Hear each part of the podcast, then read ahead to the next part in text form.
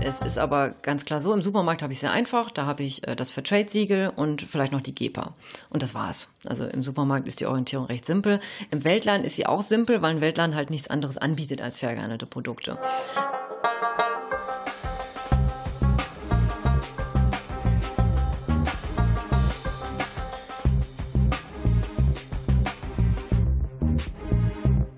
Herzlich willkommen zu Focus Globus. Mein Name ist Claudio Gniepek. In diesem Podcast geht es um die Weltläden und dazu spreche ich mit der Fairhandelsberaterin Judith Klingen. Grüß dich, Judith. Hallo, Claudio. Du arbeitest als Beraterin in Kamp-Lindfort beim Verein zur Förderung des fairen Handels am Niederrhein. Ähm, was macht eigentlich eine Fairhandelsberaterin? Ja, der Name sagt es leider nicht sofort, aber im Prinzip sind es drei große Bereiche. Zum einen ist es die klassische Weiterbildung. Also ich gehe in Weltläden, in Verhandelsgruppen rein und bespreche aktuelle Themen, zum Beispiel welche Zeichen und Siegel gibt es gerade, aber im Prinzip alles, was irgendwie mit fairem Handel oder mit dem Weltladen zu tun hat. Der zweite Bereich ist die wirklich individuelle Beratung zum Beispiel zu Sortimentsfragen oder zur Organisationsstruktur, ähm, zur Ladengestaltung, alles, was dort irgendwie anfällt. Und der dritte große Bereich ist die Vernetzung. Ich biete Stammtische an, ein Netzwerktreffen, einen monatlichen Rundbrief, alles eigentlich, um Gruppen am Niederrhein irgendwie zusammenzubringen und die Vernetzung äh, zu fördern.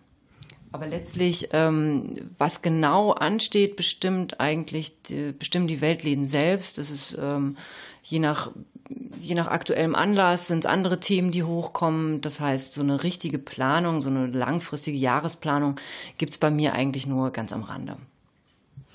Und äh, wie bist du Beraterin, Fairhandelsberaterin geworden? Das ist ja jetzt kein Beruf, äh, für den es ein Studium oder eine Ausbildung gibt.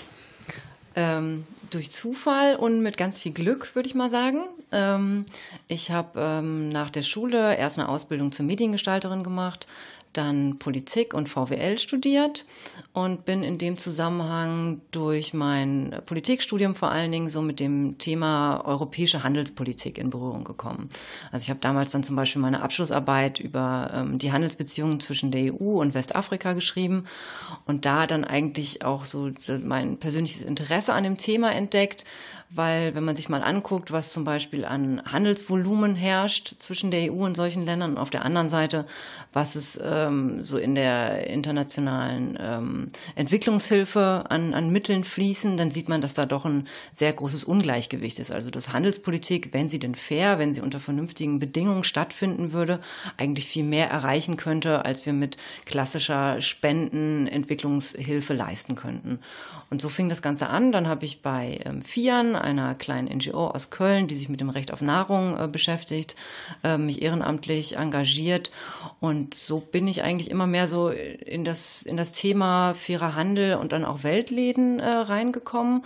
Und dann hatte ich letztlich einfach Glück, dass nach meinem Studium eine Stelle frei wurde in Camp Linford bei unserem Verein und die mich dann auch genommen haben.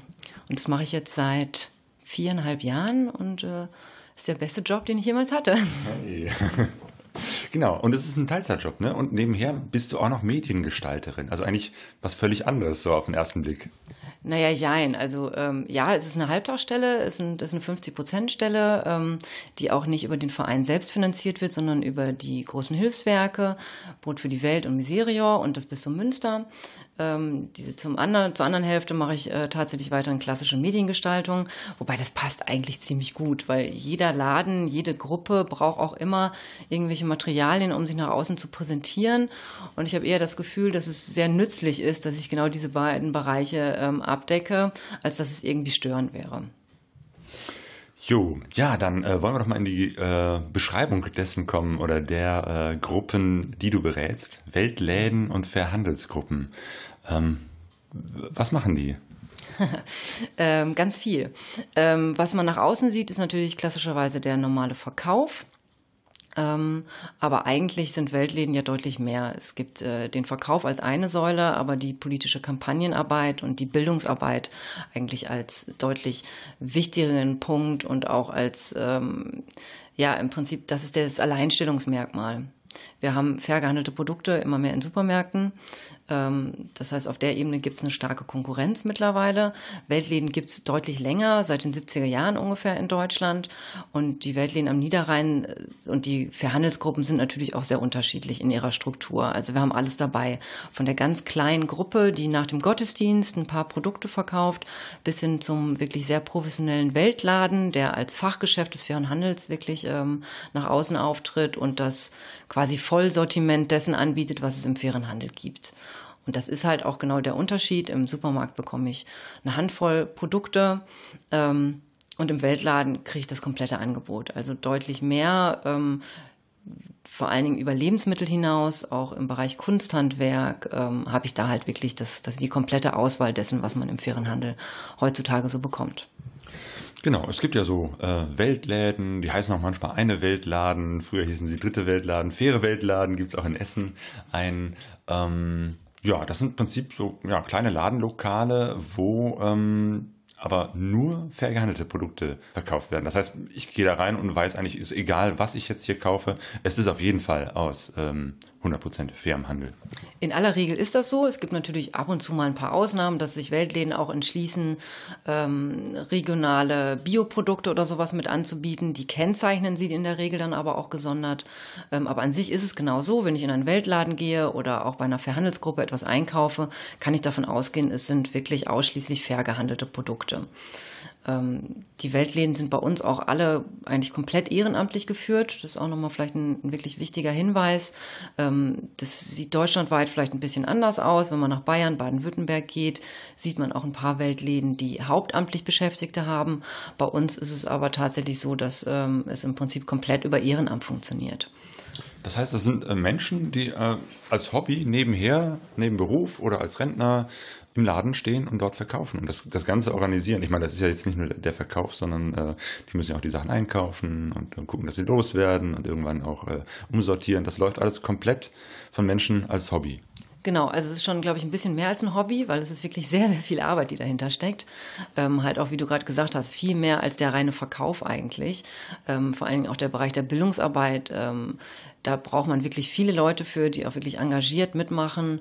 Ähm, und ähm, dementsprechend sind die meisten Teams von so einem Weltladen auch so 20, 30 Leute von, von größeren Weltläden oder auch bis zu 40 oder 50 Personen, die im Hintergrund aktiv sind und das ganze Jahr tatsächlich in ihrer Freizeit machen und äh, sich da seit Jahrzehnten für einsetzen. Und das ist ähm, wirklich äh, toll, dass man das bis heute so beobachten kann, dass es da so viel ehrenamtliches Engagement gibt und die Leute sich da auch wirklich so hinterknien und auch immer noch äh, so politisch engagiert eigentlich sind. Und ähm, ich fände es natürlich auch schön, wenn das noch viel mehr in das öffentliche Bewusstsein rückt, also dass ein Weltladen mehr ist als der reine Verkaufsort für den, für den eigenen Kaffee, sondern dass man da auch wirklich Infos kriegt, dass ähm, man sich informieren kann über die Handelspartner, ähm, Hintergrundinfos über aktuelle Kampagnen gibt, weil letztendlich, ähm, wenn wir auf das gucken, was fairer Handel hier bei uns leistet, ähm, geht ja vor allen Dingen um wirklich diese, diese Bewusstseinsbildung. Also idealerweise bis hin zu einem Wandel, ähm, des äh, Konsums, dass Leute sich bewusst machen, wo kommen meine Produkte her und mehr darauf achten, bis hin ähm, zu einer Veränderung der politischen Rahmenbedingungen. Ne? Und das ist nur erreichbar, wenn es öffentlichen Druck gibt. Wenn man bei Kampagnen mitmacht, ähm, wenn man seinen Politiker vor Ort wirklich immer wieder damit ein bisschen nervt und sagt, Mensch, jetzt setz dich mal dafür ein, weil es kann nur von beiden Seiten funktionieren. Der Konsument auf der einen Seite ähm, hat natürlich ein, ein recht großes Gewicht und entscheidet bei jedem Einkauf darüber, was er denn eigentlich unterstützen möchte. Auf der anderen Seite, ähm, glaube ich, müssen wir uns nichts vormachen. Nur über den Konsum kann das auch nicht funktionieren. Es muss auch auf der anderen Seite, müssen die politischen Spielregeln einfach auch stimmen. Mhm. Genau, also auf diese politische Arbeit will ich auf jeden Fall gleich auch noch eingehen. Ähm, kurz vorher nochmal so einfach als äh, zur Einordnung. Es gibt eben halt auch diese äh, Fairhandelsgruppen. Das sind dann Menschen, die ähm, auch fairen Handel machen, aber keinen eigenen Laden haben. Genau, richtig. Ähm, oder zwar einen eigenen Laden haben, aber nur einmal die Woche verkaufen oder sowas. Also da gibt's alles. Wirklich von zwei, drei Leuten, die sich zusammentun und einmal im Monat auf einem Markt stehen oder nach einem Gottesdienst ähm, Ware äh, anbieten, bis hin ähm, zu dem ganz, zu der ganz professionellen Gruppe, die regelmäßig Bildungsarbeit macht und ein kleines Ladenlokal hat, aber halt mit keinen regelmäßigen Öffnungszeiten, sondern vielleicht ein, zweimal die Woche oder sowas. Wo genau man die Grenze zieht zwischen der Frage, ist es eine Verhandelsgruppe oder ist es ein Weltladen, ist eine sehr individuelle Frage. Für mich selbst äh, ziehe ich da die Grenze, wo ich sage, okay, da wo es wirklich regelmäßige Öffnungszeiten von, sagen wir mal, mehr als 20 Stunden die Woche gibt, da rede ich dann von einem Weltladen. Alles drunter ist eine Verhandelsgruppe, aber letztlich nennen sich auch viele kleinere Verhandelsgruppe nach außen Weltladen, was natürlich auch verständlich ist, weil das einfach so der Begriff ist, glaube ich, auch der in Deutschland ähm, einen gewissen Wiedererkennungswert hat, wo Leute auch was mit anfangen können. Und ob es jetzt Weltladen heißt, wie aktuell oder dritte Weltladen oder eine Weltladen, ähm, ich sag mal, das ist historisch bedingt. Bestimmte Begriffe werden heute einfach nicht mehr benutzt, aber im Prinzip ist es alles das Gleiche. Ähm, und sind die auch äh, irgendwie übergeordnet miteinander vernetzt? Es gibt ja das Forum Fairer Handel und es gibt äh, auch den Dachverband der Weltläden. Was, was machen die? Genau. Ähm, also der Weltland-Dachverband ist ja so die Dachorganisation in Deutschland ähm, für Weltläden, ähm, mit denen ich auch sehr stark zusammenarbeite, was jetzt die Ausarbeitung von ähm, Bildungsmaterialien zum Beispiel angeht. Ähm, es sind in Deutschland aber ungefähr nur die Hälfte aller Weltläden ähm, wirklich Mitglied beim Weltland-Dachverband. Es machen aber deutlich mehr bei Aktionen, bei Kampagnen von denen mit. Ähm, die kleineren Gruppen sind selten Mitglied. Bei uns in der Region, jetzt am Niederrhein, ist es auch so, dass ungefähr nur die Hälfte der Weltläden ähm, dort wirklich ähm, äh, zahlendes Mitglied ist. Und trotz alledem, glaube ich, ist diese Verbundenheit zu dem Dachverband schon sehr hoch. Und der Dachverband setzt sich halt auf der einen Seite ganz pragmatisch dafür ein, dass Weltläden Materialien an die Hand kriegen, mit denen sie arbeiten können oder Informationen. Äh, jetzt ganz aktuell das Thema neue Datenschutzverordnung. Äh, da sind die meisten kleinen Vereine mit überfordert und genau an solchen Stellen Stellen greift der Weltland-Dachverband dann ein und stellt Informationen bereit, gibt Tipps, gibt Infos, all sowas. Ähm, auf der anderen Seite geht es halt ganz stark auch um die politische Kampagnenarbeit wirklich. Ne? Also dem Ganzen eine Stimme nach außen zu geben, äh, gegenüber der Bundesregierung aufzutreten. Ähm, und in die gleiche Richtung geht das Forum Fairer Handel natürlich auch. Ähm, wobei ich glaube, der einzelne Laden hat jetzt ähm, keinen direkten Kontakt zum Forum Fairer Handel. Da geht es eher darum, von denen die wirklich sehr guten Infomaterialien zu nutzen und dann ähm, für die eigene Bildungsarbeit einzusetzen oder halt sich an deren Kampagnen zu beteiligen. Hm. Ja, nochmal zu dem Verkauf. Also sie verkaufen Produkte, ähm, haben dadurch ja auch eigene Einnahmen und einige können sich dann auch leisten, jemanden hauptamtlich anzustellen, ähm, der dann eben halt auch vielleicht die Zeit äh, hat oder die Professionalität, sich zu kümmern. Ähm, was machen die anderen mit dem Gewinn oder machen die gar keinen Gewinn? Ähm, die meisten machen einen Gewinn, aber der ist natürlich sehr unterschiedlich hoch. Also eine kleine Verhandelsgruppe macht teilweise einen, einen Jahresgewinn von 300 Euro. Ähm, diese 300 Euro fließen dann äh, entweder in irgendein Projekt, was unterstützt wird, oder aber werden für eigene Marketingmaßnahmen ausgegeben. Ein größerer Weltladen macht natürlich ein bisschen mehr Überschuss, wobei es sind in der Regel, zumindest bei uns, alles gemeinnützige Vereine. Das heißt, die ähm, Grenze dessen, was als Gewinn erwirtschaftet werden darf, ist auch relativ gering. Ähm, und äh, dann investiert ein Laden entweder in sich selbst, also in die Ladenausstattung oder in Bildungsarbeit oder in irgendwas, was gerade angeschafft werden muss. Oder aber ähm, ist tatsächlich so, dass ähm, in vielen Weltläden bis heute ein Großteil des Gewinns immer noch gespendet wird.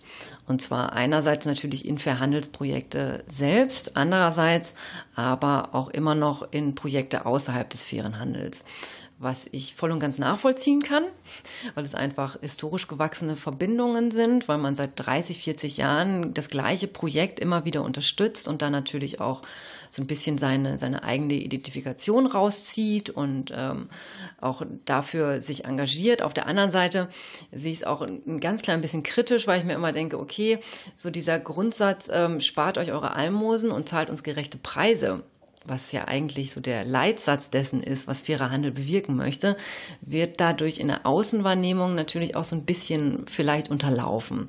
Also, dass man äh, nach außen kommuniziert, wir spenden unsere kompletten Überschüsse, wirkt halt sehr stark wieder nach Almosen und geht halt eigentlich weg von dem Ursprungsgedanken, wenn Handel wirklich fair funktioniert, dann braucht man das alles nicht. Sondern es geht darum, eine gerechte Partnerschaft auf Augenhöhe zu haben, die genau so was überflüssig macht. Weil wenn wir den Partnern wirklich das zahlen, was sie verdienen an sich, wenn wir sie genauso behandeln, wie wir es hier vor Ort äh, erwarten von Arbeitsschutzmaßnahmen und gerechter Bezahlung und all dem, was drumherum passiert, ähm, dann wäre genau diese, dieser Spendenaspekt an sich überflüssig, wobei es auf der anderen Seite natürlich auch viele Projekte gibt, ähm, ich weiß nicht, ein Mädcheninternat irgendwo oder äh, die es einfach sehr schwer haben, an Spenden zu kommen, so dass ich nachvollziehen kann, dass Weltläden dann auch sagen, okay, genau äh, für diesen Bereich wollen wir uns engagieren und das nutzt letztendlich der Entwicklung im globalen Süden und da wollen wir uns stark machen. Das heißt, sowohl diese ähm, Idee des Spendens oder die Motivation, als auch eben halt den fairen Handel zu unterstützen oder ähm, aktiv eben halt faire Produkte zu verkaufen, kommt wahrscheinlich nee, aus dieser Motivation, etwas äh, in einer ungerechten Welt etwas gerechter zu machen. Ähm, Kannst du etwas dazu sagen, warum diese Menschen das machen? Ich meine, es gibt ja auch andere Hobbys. Man kann sich im Fußballverein äh, engagieren oder Briefmarken sammeln. Warum äh, setzen sich Menschen da so sehr für ein? Weil das sind ja auch tatsächlich richtig viele Stunden, die sie da investieren, äh, investieren müssen, äh, damit so ein Laden läuft. Ähm, man steht da, verkauft Produkte und dann sagst du noch, da macht man noch Bildungsarbeit, politische Arbeit. Mhm.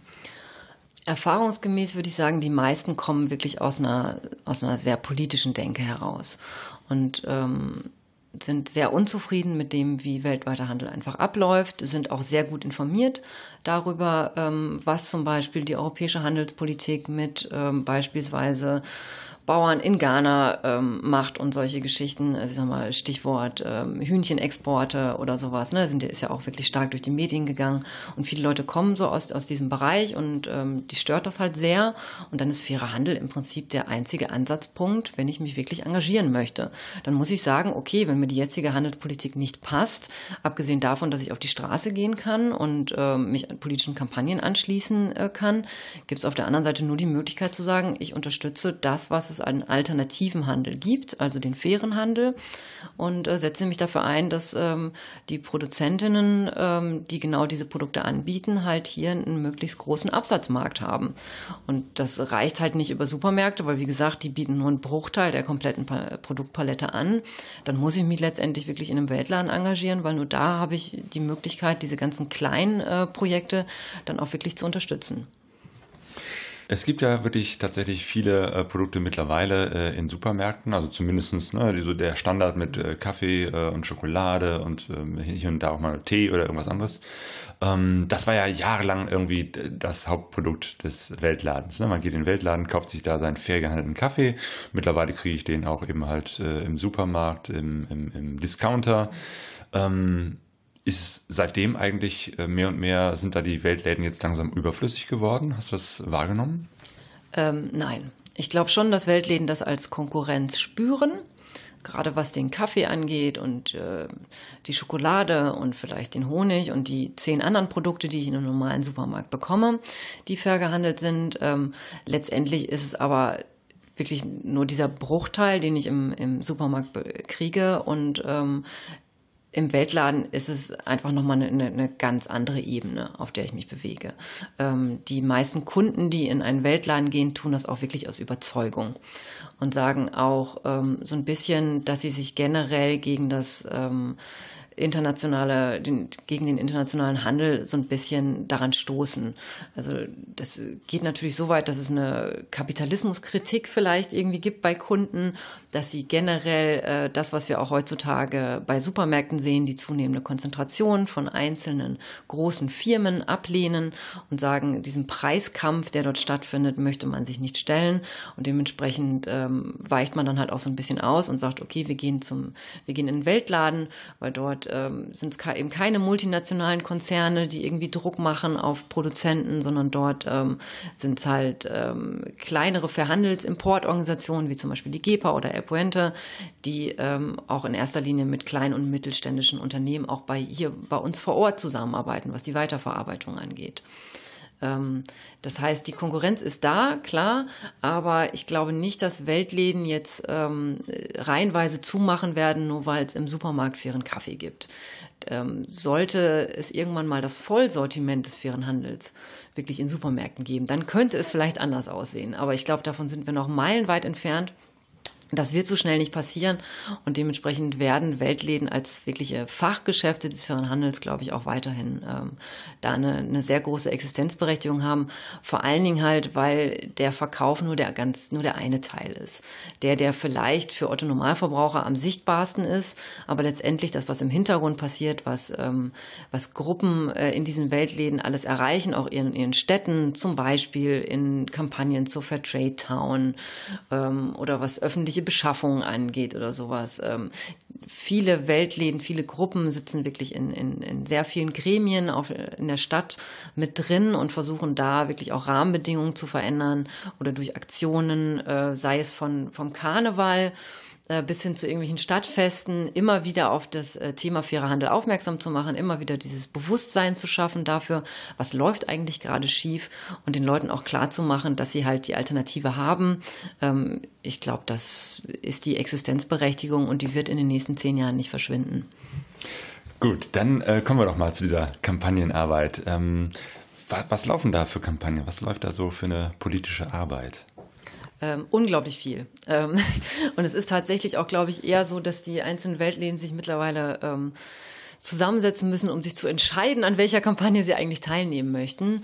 Ähm, es gibt äh, auf der Ebene immer eine sehr, sehr große Kampagne vom Weltland-Dachverband und Forum Fairer Handel gemeinsam, einmal im Jahr. Mit Start ist der Weltlandtag, Ende ist dann meistens so die faire Woche. Ähm, der Weltlandtag ist immer der zweite Samstag im Mai. Ähm, und da geht es um wechselnde Themen. Im Moment ist ähm, jetzt, glaube ich, schon seit zwei oder drei Jahren ist so das Thema Unternehmensverantwortung im Fokus. Also die Frage, ähm, inwiefern Unternehmen eigentlich für Zulieferer haften. Und das ist nach deutschem Recht leider im Moment sehr schwammig bis ungenügend, kann man, glaube ich, ganz klar so sagen. Ähm also diese typische Geschichte, ein Unternehmen verkauft hier irgendein Produkt, ne, T-Shirts ähm, und ja. kauft die irgendwo ein und sagt, aber ich weiß überhaupt nicht, wer die unter welchen Bedingungen herstellt. Genau, obwohl sie im gleichen Atemzug natürlich vorher hingefahren sind, um sich bestimmte Schnittmuster zeigen zu lassen. Im Nachhinein weiß dann niemand mehr, wo irgendetwas produziert worden ist. Es ist tatsächlich auch je nach Produkt gar nicht ganz so einfach, weil natürlich auch Firmen, die man beauftragt, das Ganze dann wieder an Zulieferer abgeben. Nichtsdestotrotz ähm, gibt es einfach eine rechtliche Regulierungslücke. Und die ist da, und das kann man nicht von der Hand weisen, dass ein deutsches Unternehmen, was äh, in Deutschland sich an deutsche Regeln halten muss, nicht für die Produktion der Produkte im Ausland verantwortlich gemacht werden kann, weil das Ganze halt über zwei, drei, vier oder wie viele ähm, Zulieferer abläuft. Und das ist ein Riesenproblem. Und das ist zum Beispiel im Moment eine aktuelle Kampagne, ähm, wo wir uns gemeinsam eigentlich dafür einsetzen, die Bundesregierung auch so ein bisschen unter Druck zu setzen und zu sagen, da muss was dran geändert werden. Erste Schritte sieht man ja auch schon, Textilbündnis, kann man von halten, was man mag, ähm, basiert in erster Linie immer noch auf freiwilligen Richtlinien, aber es bewegt sich zumindest ein bisschen was so im Bereich der Textilindustrie, was das angeht. Ähm, in anderen Bereichen haben wir das halt noch gar nicht. Und es gibt halt kein Verhandelssiegel, was in irgendeiner Form staatlich äh, überprüft wäre. Das heißt, der Begriff ist auch nicht geschützt. Ähm, auch da kann man natürlich, äh, gibt es Pro und Contra, ob das Ganze so sein sollte oder nicht. Siehe Stichwort Biosiegel. Ähm, da hat sich ja auch eher so ein, so ein Minimalkonsens dann im Endeffekt durchgesetzt. Aber das ist natürlich auch eine Überlegung wert, ob man nicht ähm, auch in der Richtung vielleicht mal so einen, einen einheitlichen Standard schafft, sodass Verbraucherinnen es auch ein bisschen leichter haben. Genau, also ich glaube, über diese äh, Siegelgeschichte könnten wir, oder ich glaube, vielleicht machen wir da auch mal eine ganze Sendung drüber, ähm, weil das echt ein Riesenthema ist. Äh, aber trotzdem mal, lass es uns kurz anschneiden. Ja. Das ist ja genau das Ding. Ne? Man, man kann sagen, im Supermarkt ähm, ähm, gibt es faire und unfaire Produkte. Also die meisten sind, äh, oder ganz, ganz wenige sind auf jeden Fall fair, was man daran erkennt, dass da zum Beispiel dieses Transfersiegel drauf ist. Jetzt gehe ich in den Weltladen und da sehe ich dieses Siegel ganz, ganz wenig. Da muss ich also irgendwie darauf vertrauen oder dass die schon irgendwie fair sind, beziehungsweise es gibt ja, wenn man sich genauer damit beschäftigt, unendlich viele andere Siegel, die auch irgendwie fair, nachhaltig sind, äh, etc. Mhm. Ähm, es ist Wahnsinn, was es an Siegeln gibt. Ähm und ich muss ehrlich sagen, ähm, ich glaube, ich kenne auch nicht alle. Es ist aber ganz klar so, im Supermarkt habe ich sehr einfach. Da habe ich äh, das Fairtrade-Siegel und vielleicht noch die GEPA. Und das war's. Also im Supermarkt ist die Orientierung recht simpel. Im Weltladen ist sie auch simpel, weil ein Weltladen halt nichts anderes anbietet als fair gehandelte Produkte. Es gibt dann natürlich die ganzen Verhandelsimporteure, GEPA, El Puente, DWP, Contigo, Globo. Die Liste könnte ich jetzt noch eine halbe Stunde fortsetzen. Ähm, letztlich muss der Verbraucher in einem Weltladen aber auch gar nicht ähm, das einzelne Siegel kennen, weil ein Weltladen halt ausschließlich fair gehandelte Sachen wirklich einkauft. Es gibt auch da Bemühungen, das Ganze ein bisschen zu vereinheitlichen. Die World Fair Trade Organization, die WFTO, hat ja mittlerweile auch ein eigenes Monitoring-System und auch ein eigenes Label, was zum Beispiel auf El Puente-Produkten auch zu finden ist. Ähm, letztlich dieses eine zentrale Siegel oder Label gibt es im Weltladen aber nicht, genau. Und das Fairtrade-Zeichen ist auch nur noch auf ganz wenigen Produkten oder gar nicht mehr zu sehen. Einfach auch, weil dieser Unterschied so ein bisschen klar gemacht werden soll. Dass das eine halt, sagen wir mal, fairer Handel im Supermarkt ist der auch auf Produzentenebene fair ist, keine Frage. Ähm, die haben sehr strenge ähm, Kontrollmechanismen. Ähm, auf der anderen Seite aber halt nicht das, nicht die komplette Produktpalette anbietet und vor allen Dingen handelt es sich bei dem Fairtrade-Siegel ähm, halt um eine Produktzertifizierung. Heißt das Unternehmen, was dieses Siegel nutzt, ist nicht im Ganzen fair, also macht nur zu, meistens zumindest nur zu einem Bruchteil fair gehandelte Produkte und ansonsten halt den konventionellen Handel und lässt sich dann einzelne Produkte zertifizieren, wohingegen ein Verhandelsimporteur wie die GEPA nichts anderes macht als fairen Handel. Und Weltläden haben halt ausschließlich Produkte im Sortiment von diesen Verhandelsimportorganisationen ähm, und dementsprechend, wenn ich etwas dann von der GEPA im Weltladen finde, brauche ich auch nicht darüber nachdenken, ist das jetzt fair gehandelt oder nicht, weil die machen nichts anderes. Kommen wir nochmal zurück zu den, ähm, zu dieser Kampagnenarbeit. Ähm, die Weltläden machen also hin und wieder eben solche Kampagnen. Ähm, Gibt es da eine bestimmte Richtung, dass sie eben halt auch zum Beispiel äh, kommunal vor Ort äh, etwas erreichen oder erreichen wollen oder auf Bundesebene? Wo, wo, würdest du sagen, wo spielt sich das mehr ab? Oder ist es eben halt so kunterbunt, dass alles äh, und nichts dabei ist? Die Rettung der Welt und die, äh, der, die kleine Veränderung im Einkaufskorb? Ähm, ich glaube, die meisten Weltläden setzen sich natürlich auf kommunaler Ebene ein. Weil da ist der Bezug da, da kennt man die Leute, ähm, da sitzt man vielleicht, weil man auch noch in ein paar anderen Vereinen aktiv ist, eh schon an den, an den Schaltstellen und da ist der, der Erfolg natürlich deutlich schneller spürbar. Also wenn ich zum Beispiel eine Stadt alleine davon überzeuge, für sämtliche Sitzungen nur noch fair gehandelten Kaffee zu benutzen oder Geschenke nur noch fair einzukaufen für Mitarbeiter, ähm, oder auch bei öffentlichen Veranstaltungen einfach immer wieder auf fairen Handel hinzuweisen, dann ist das natürlich eine Sache, die ich deutlich schneller erreichen kann als die Frage, wie setzt sich Deutschland beim Thema der Unternehmenshaftung ein. Ähm, größere Weltläden engagieren sich aber auch wirklich in diesen nationalen oder internationalen Kampagnen und machen Straßenaktionen und klären wirklich über diese ja doch eher komplexen Zusammenhänge auf. Ähm, Kleinere Gruppen engagieren sich dann natürlich eher ähm, in ihrer Stadt, in ihrer Gemeinde und versuchen dort die richtigen Schaltstellen ähm, zu erreichen. Und ähm, können da auch, glaube ich, so im Laufe der Zeit einige Erfolge vorweisen. Und, äh, Kannst du vielleicht mal eine Kampagne, vielleicht die du auch mit begleitet hast, äh, beschreiben? Ähm, was ich oft mitkriege, ist wirklich dieses Zusammenspiel jetzt auch durch die äh, Kampagne der Fair Trade Towns, dass da dann wirklich ein enger Kontakt zur Stadt ist und äh, sich Städte dann auch teilweise wirklich das erste Mal mit der ganzen Thematik auseinandersetzen. Was ganz schön ist in dem Zusammenhang, ist, dass man äh, sehr gut die Verbindung auch zwischen fairem und ökologischem Handel hinkriegt. Also dass nicht nur darauf geachtet wird, dass äh, der Kaffee aus fairem Handel kommt, sondern dass man auch wirklich ganz basal das Wasser, was man einkauft, idealerweise aus der Region kommen sollte und idealerweise auch in Mehrwegflaschen aus der Region kommen sollte. Also diese, diese Verbindung zwischen den beiden Themen ist, glaube ich, im Moment ähm, sehr gut, wird sehr gut angenommen ähm, und schafft es auch ähm, dadurch schafft es auch fairer Handel oftmals irgendwo reinzukommen. Weil es ist ja schon so, das ökologische Bewusstsein, glaube ich, ist in Deutschland angekommen. Also die meisten Leute achten irgendwie darauf, Bio zu kaufen. Leider ähm, ist es noch nicht so Mainstream, dass man auch darauf achtet, dass äh, die Arbeitsbedingungen ansonsten irgendwie sozial ablaufen. Das würde ich mir natürlich wünschen, dass das Umdenken auch in der ähm, Richtung ein bisschen stattfindet. Aber das sind vor allen Dingen Kampagnen, wo man bei Städten sehr gut eigentlich ähm, ankommt und wo man auch offene Türen einrennt.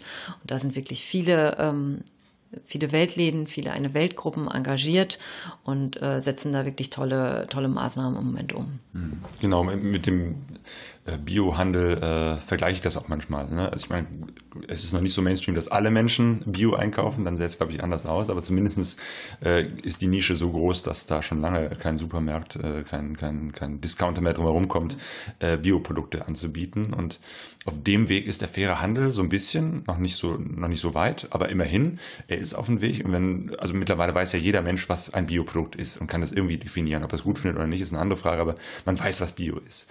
Beim fairen Handel sind wir noch nicht ganz so weit, dass jeder Mensch sagen könnte, was fairer Handel ist. Aber es ist deutlich jetzt besser als vor zehn Jahren, als es doch noch die totale Nische war in den, in den Weltläden. Also kannst du das auch so beobachten, ähm, dass sich das, dass es bekannter wird? Ähm, ja, äh, an sich, ich glaube, der Begriff fairer Handel ist den meisten Leuten mittlerweile irgendwie ist, ist er da. Auf der anderen Seite, wenn man dann wirklich mal nachfragt, was ist denn fairer Handel, ja, dann wird es eigentlich reduziert auf eine gerechte Bezahlung. Das ist auch nicht falsch, aber es ist halt nur ein kleiner Teil dessen, was fairer Handel eigentlich leisten möchte. Ähm, das heißt, bis wirklich angekommen ist, dass fairer Handel halt über die gerechte Bezahlung hinaus auch wirklich was an den sozialen Bedingungen vor Ort ändern will oder es tut, dass es darum geht, äh, Produzentinnen zu ermächtigen, wirklich starke Akteure zu werden, selbstständige Akteure, die auf dem Markt klarkommen, sei es über Schulungen äh, bis hin zu ähm, Beratungen, was Vermarktung auch auf lokalen Märkten angeht und sowas. Und vor allen Dingen dieser Punkt, die Bewusstseinsbildung hier vor Ort. Ich glaube, das wird so unter dem Begriff fairer Handel von Otto Normalverbraucher eigentlich noch nicht subsumiert. Ähm, es ist die, die gerechte Bezahlung, das ist das, was, was irgendwie jeder auf dem Schirm hat. Ähm, und ja, durch das Fairtrade-Siegel ist es, glaube ich, wirklich angekommen. Die GEPA kennen auch noch viele, aber das sind dann, naja, eigene Filterblase, ja. Mhm. Ähm. ich wundere mich auch immer, wenn ich aus dieser Filterblase mal kurz rausgucke ähm, und äh, dann feststelle, die Leute wissen nicht unbedingt, was, was GEPA ist. Genau. Ähm, ja, in, in meinem Umfeld weiß halt jeder, was die GEPA ist, aber klar, ähm, wenn man wirklich dann mal auf die Straße gehen würde und fragt, dann sieht es wahrscheinlich anders aus. Wobei das Fairtrade-Siegel äh, hat äh, durchaus geschafft, fairen Handel überhaupt erstmal auf einer breiten Ebene ins öffentliche Bewusstsein Bewusstsein zu heben. Dadurch, dass man es halt wirklich bei jedem Discounter mittlerweile sieht. Und ähm, ja, dadurch insgesamt der Bewegung natürlich auch einen kleinen Aufschwung gegeben hat. Und man sagen kann, fairer Handel ist halt nicht mehr so diese totale Nische. Ähm, wenn man sich die Umsatzzahlen anguckt, ist sie immer noch. Aber zumindest in der öffentlichen Wahrnehmung hat sich da einiges geändert. Was würdest du sagen, äh, sind jetzt so die äh, Herausforderungen äh, in der Gegenwart und vor allem in der Zukunft der Weltläden? Mhm. Ähm, ich glaube, so innerhalb der, der Weltladenszene gibt es vor allen Dingen da drei große Bereiche. Zum einen ist es natürlich ähm, ganz basal die äh, Frage der wirtschaftlichen Zukunftsfähigkeit. Das fängt an ähm, bei äh, der Frage, wie ich mit steigenden Kosten umgehe. Ähm, viele Weltläden, die ursprünglich mal ähm, einen sehr starken kirchlichen Bezug äh, hatten oder immer noch haben und auch in kirchlichen Räumen ähm, untergebracht waren, mussten über die Zeit dort raus und müssen jetzt sich mit normalen Mieten irgendwie auch klarkommen.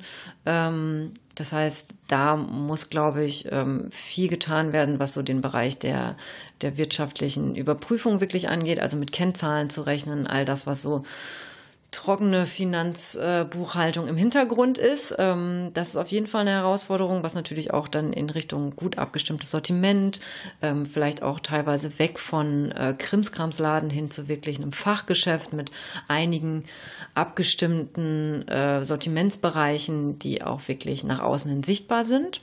Ähm, zum Zweiten ist eine Herausforderung, glaube ich, so diese Profilierung nach außen. Das hatten wir jetzt auch gerade schon ein paar Mal, also dass ähm, man als politischer Akteur wahrgenommen wird und nicht nur als reine Verkaufsstätte.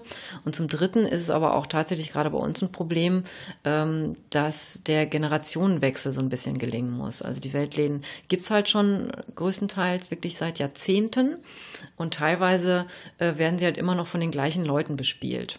Und es gibt sehr schöne, gute Beispiele am Niederrhein, wo dieser Übergang, sag ich mal, von der ersten zur zweiten oder dritten Generation äh, des, des Ladenteams, des Vorstands sehr gut geklappt hat. Aber da gibt's natürlich auch noch ein paar, paar Baustellen einfach es zu schaffen, so ein Team, äh, was jetzt seit 30 Jahren zusammen ist und irgendwie auch zusammengewachsen ist, jetzt um neue ehrenamtliche äh, Mitglieder zu erweitern, das ist nicht ganz so einfach. Da muss man sich wirklich gut darauf vorbereiten.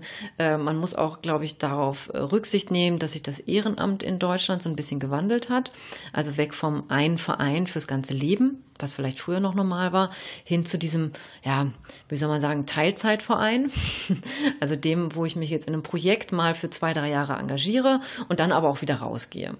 Und ähm, dafür muss ich richtige Strukturen haben, die auch so genau sowas ermöglichen. Also über den Verkauf hinaus zu sagen, okay, ich schaffe bestimmte Aufgabenbereiche, die es auch jemandem ermöglichen, ähm, nur ab und zu mal mitzumachen für eine einzelne Aktion, für eine einzelne Kampagne und ansonsten nicht zwangsläufig so stark an den Laden angebunden sein zu müssen. Ähm, der letzte Schritt ist natürlich dann wirklich Leute für den Vorstand zu gewinnen. Das Problem haben nicht nur Weltläden, das haben, glaube ich, insgesamt Vereine in Deutschland, dass es zunehmend schwer wird, für diese wirklich verantwortungsvollsten Posten in Vereinen noch Nachwuchs zu finden. Ähm, wobei auf der anderen Seite, wenn man sich anguckt, ähm, wie die Zahlen des Ehrenamts sind, es hat sich nicht verändert in den letzten Jahren. Es gibt noch genauso viele Leute, die ehrenamtlich, die ehrenamtlich äh, engagiert sind. Die Frage ist halt nur, wie schafft man es, sie in den Weltladen zu kriegen? Und ich glaube, ähm, das kann gelingen, weil ein Weltladen unglaublich viele super spannende Betätigungsfelder hat. Ähm, man muss es nur nach außen wirklich auch so kommunizieren und es schaffen, dass Leute sich da darauf angesprochen fühlen. Ähm, aber das klappt eigentlich bei vielen Weltläden mittlerweile ganz gut. Und äh, es kann auch so gehen, dass selbst Jugendgruppen, die natürlich jetzt weniger im Verkauf eingesetzt werden als genau für solche politischen Kampagnen, äh, wirklich sehr gut angebunden werden können. Aber letztlich ähm, egal wie viele zeitliche Ressourcen jemand hat oder für welches Thema er sich genau jetzt interessiert, ich behaupte mal, in einem Weltladen und allem, was so drumherum passiert, gibt es eigentlich wirklich fast für jeden irgendein Feld, wo man sich wirklich äh, selbst engagieren kann, wo man sehr, sehr spannende Themen selbst mitbestimmen kann und wo es äh, wahnsinnig Spaß macht, äh, mitzuarbeiten, weil die Leute wirklich aus Überzeugung mitmachen und ähm, alle sehr, sehr kameradschaftlich, äh, offen ähm, sind und in, in, in der Regel auch neue Leute wirklich, wirklich sehr herzlich aufnehmen. Und es ist, ähm, glaube ich, toll, dort einfach mitzumachen und selbst zu gucken, in, in welcher Richtung man sich jetzt genau engagieren möchte. Wer sind eigentlich die Kunden im äh, Weltladen? Weil ähm, da sind ja die Produkte ähm, tendenziell äh, etwas teurer als normale Produkte. Äh, und wenn man selbst den, äh, den Kaffee, die Schokolade aus dem äh, Discounter mit äh, Fairtrade-Siegel mit der äh, Schokolade im Weltladen vergleicht, ist die ja auch nochmal teurer. Also sind das eigentlich, ist das etwas, was sich nur reiche Menschen leisten können und deswegen nur in den Weltladen gehen? Ähm, nee, ich glaube nicht, dass sich das nur reiche Menschen leisten können. Ich glaube, das äh, leisten sich einfach nur Menschen mit Überzeugung. also in aller Regel zumindest. Ähm, klar, der Kaffee ist ein, ist ein bisschen teurer, wobei, wenn man es vergleicht mit äh, Kapselkaffee, den man heutzutage überall kriegt, dann ist es ein Witz. Ähm, wenn man das mal umrechnet auf einen Kilopreis, dann ist äh, fairer Kaffee mehr als bezahlbar. Ähm, Im Bereich Kunsthandwerk, also Non-Food, ist es auch überhaupt nicht teurer, als es in normalen Geschäften ist. Also äh, klar, wenn ich jetzt zu, zu wirklich äh, unglaublichen Billigläden gehe, da kriege ich natürlich alles günstiger, aber wenn ich es mit einem normalen Fachhandel vergleiche, sind äh, identische Preise oder ähm, zumindest konkurrenzfähige. Ähm, und die Kunden sind überzeugt in aller Regel. Also es gibt natürlich auch Laufkundschaft, die einfach mal reinkommt, weil sie eine hübsche Tasche im Schaufenster sieht oder sowas. Das ist ja auch super. Fairer Handel soll ja auch jetzt nicht eine reine Ideologie sein im Verkauf, sondern die Produkte sind auch von der Qualität sehr gut und auch sehr hübsch und sehr modisch und man findet eigentlich immer wieder was dabei. Das ist auch ein Riesenproblem in meinem Job. Ich habe mir irgendwann mal selbst gesagt, ich darf bei Beratungsterminen nicht mehr einkaufen, sonst werde ich arm. Ähm Aber ähm, klar, die Kundschaft ist in aller Regel, also zumindest die Stammkundschaft, die ist schon überzeugt von der Idee, die dahinter steckt. Und das ist auch gut so, ähm, weil fairer Handel, wenn man sich es wirklich anguckt, ist, ist überzeugt einfach vom, vom ganzen Prinzip. Ähm, und ich glaube, wer einmal damit anfängt, sich damit auseinanderzusetzen, der kommt da auch so schnell nicht wieder raus. Ähm, dementsprechend äh, sind Weltläden natürlich da erste Anlaufstelle, aber sie überzeugen auch einfach durch ihr Sortiment und sind auch tatsächlich bei bestimmten Sachen immer wieder Trendsetter. Das stellt man auch fest. Also diese Sonnengläser zum Beispiel, die man jetzt überall sieht, die gab es als erstes im Weltladen. Oder Sonnengläser? Ja, also äh, Dekogläser, die obendrauf so ein kleines Solarpanel haben ah. und dann nach unten beleuchten. Oder diese großen Dekoschalen mit den Mosaiksteinen und sowas. Sowas hat man eigentlich äh, als erstes in Weltläden gesehen und dann natürlich irgendwann auch äh, im normalen Handel. Aber genau, ähm, ja, und die Kundschaft, die mag das halt auch, genau, dass es immer wieder neue Ideen gibt, dass es immer wieder schöne Kleinigkeiten gibt, auch zum Verschenken äh, oder für die eigene Deko oder auch im Bereich Haushaltstextilien oder sowas. Ähm, das ist einfach ein sehr breites, sehr buntes, schönes Sortiment. Die politische Kampagnenarbeit und die Beratungsarbeit ist so ein Ding, äh, ich glaube wahrscheinlich der, der, der größte und wichtigste Teil von dem, was du machst, aber du berätst auch Teams, wie sie miteinander arbeiten, wie sie ihre Arbeit koordinieren. Ich glaube äh, auch ganz so praktische Dinge wie dekoriere ich den Laden, wie, wie, wie kriege ich das irgendwie äh, buchhalterisch irgendwie äh, auf die Kette. Ähm, was würdest du sagen, was, was macht dir eigentlich in diesem Job am meisten Spaß? Ähm, ich glaube, es ist tatsächlich diese Mischung es ist halt ein, ein, Job, der unglaublich vielfältig ist und auch nur zu einem kleinen Teil planbar ist, sondern im Endeffekt, ich kriege einen Anruf und dann hat ein Laden ein Problem und damit setze ich mich dann auseinander. Und das kann wirklich die komplette Spanne sein. Also von jetzt, was mache ich mit der neuen Datenschutzverordnung, bis hin zu, äh, wie äh, gestalte ich mein Sortiment neu oder wir haben in der Gruppe vielleicht, was die Organisation angeht, ein Problem und müssen da mal jemanden extern dazu holen, der uns einfach das Ganze ein bisschen moderiert oder ein paar Tipps gibt, wie das besser laufen kann. Und diese Mischung daraus ist toll. Also es ist ähm, unglaublich abwechslungsreich. Es sind immer wieder neue Herausforderungen. Es gibt eigentlich keinen Monat, wo nicht irgendein neues Thema hochkommt. Und ich mag es halt auch sehr, ähm, immer wieder mich, mich in neue Sachverhalte irgendwie einzuarbeiten und dann, ähm, so gut es geht, irgendwie mit, mit Rat und Tat äh, zur Seite zu stehen. Gibt es auch etwas, was dich äh, total ärgert oder wurmt äh, an deinem Job? Hm, erstaunlich wenig. Nee. Ähm, oh, da muss ich mal nachdenken. Also klar, so manchmal so ein bisschen Papierkram. Ich muss auch Anträge schreiben, ne? aber das hält sich im Vergleich zu anderen Stellen auch wirklich noch im Rahmen. Ich habe eine sehr gute Finanzierungssituation, was die Stelle angeht. Also nur drei Träger, ähm, wo ich auch nur einmal im Jahr eigentlich einen Bericht schreiben muss. Ähm, ansonsten, nee, tatsächlich nicht. Also es, es, gibt nichts, wo ich jetzt sagen würde, ähm, das ist eine Arbeit, die mich jetzt tierisch nervt. Ähm, klar, im Laufe der Zeit ähm, fängt man bestimmte Projekte an, die dann durchlaufen, wo man sich dann irgendwann denkt, ah, warum hast du damit damals angefangen? also ich schreibe zum Beispiel einmal im Monat einen Rundbrief, ähm, den ich auch selbst immer noch sehr gut finde, weil es ein super Instrument ist, einfach um regelmäßig Infos zu verbreiten und auch Termine, die es in der Region gibt, zum fairen Handel zu veröffentlichen. Wenn der Rundbrief dann wieder ansteht und ich weiß, die nächsten vier, fünf Stunden sitze ich jetzt da dran, klar, dann ähm, könnte man sich was anderes vorstellen, aber an sich, ähm, nee, es gibt tatsächlich nichts in der, in der Arbeit, wo ich jetzt sagen würde, ähm, dass das nervt, sondern es ist eigentlich immer wieder toll, wie engagiert die Leute ähm, auf mich zukommen ähm, aus den Weltläden, aus den Verhandelsgruppen, mit denen ich zu tun habe. Es ist toll zu sehen, was sie alles umsetzen, ähm, mit was für einem Spaß sie dabei sind und auch wie dankbar sie eigentlich sind, wenn jemand von außen kommt und einfach ein paar Tipps gibt oder wirklich äh, beratend oder durch eine Weiterbildung da ist. Das ist ähm, vom Feedback ist es, ist es ein Traum. Sehr schön. Ja, Judith, ganz herzlichen Dank äh, für dieses Gespräch. Danke, Claudio. Und äh, euch vielen Dank für das Zuhören. Äh, ein paar Stichworte, die du genannt hast, WFTO, äh, Siegel etc., äh, werden wir verlinken äh, auf unserer Seite. Natürlich auch mit einem Link zu dir und zu deiner Verhandelsberatung. Und ähm, ja, weitere Links und Infos gibt es auf focusglobus.de.